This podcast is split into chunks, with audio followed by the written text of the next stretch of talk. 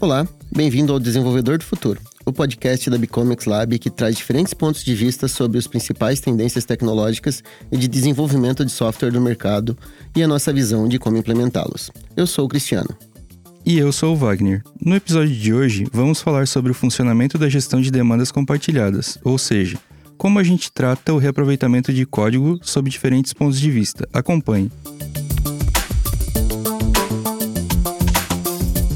Você conhece a Bicomics Lab? Nós somos a unidade do grupo Bicomics que desenvolve inovação e tecnologia sempre fomentando sua evolução. Falou em desenvolvimento, criatividade e solução, falou em Bicomics Lab. No dia a dia do desenvolvimento de software, existem muitas regras parecidas que podem ser utilizadas em mais de um projeto. E sem cuidado, muita coisa acaba sendo reescrita de diferentes formas. Não há motivos para não reaproveitarmos essa base de código criando componentes e evitando essa repetição. Cris, define pra gente o que são componentes. A literatura define um componente como uma unidade independente de software com interfaces bem definidas e que se propõe a fazer uma tarefa clara. Em, em, palavras menos literárias, você divide uma parte do seu software para ser independente das demais. Essa parte precisa se designar a uma tarefa única e bem estabelecida para não complicar o uso.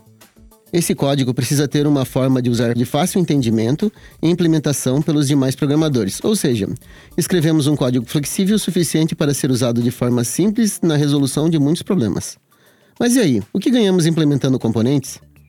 Voltando à literatura, com componentes conseguimos forte reutilização de regras com a robustez de sistemas já testados. E novamente, em termos mais coloquiais, ganhamos por não precisar reescrever, porque já está testado e aplicado em produção, Logo, temos menos bugs.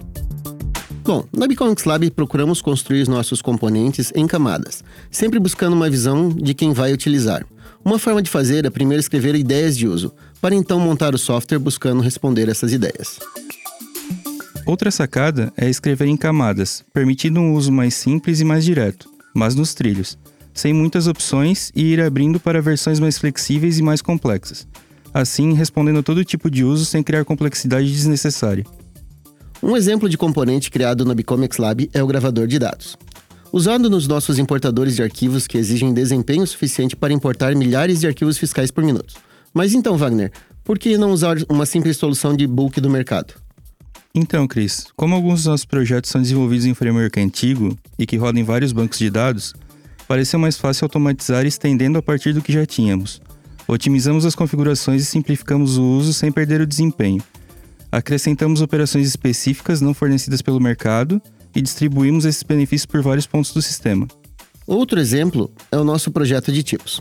Como somos uma empresa de consultoria com uma forte veia fiscal e de comércio exterior, criamos um projeto de Value Objects para os tipos inteligentes usados pelo Siscomex, que é o órgão responsável pelo comércio exterior no Brasil, e a Receita Federal.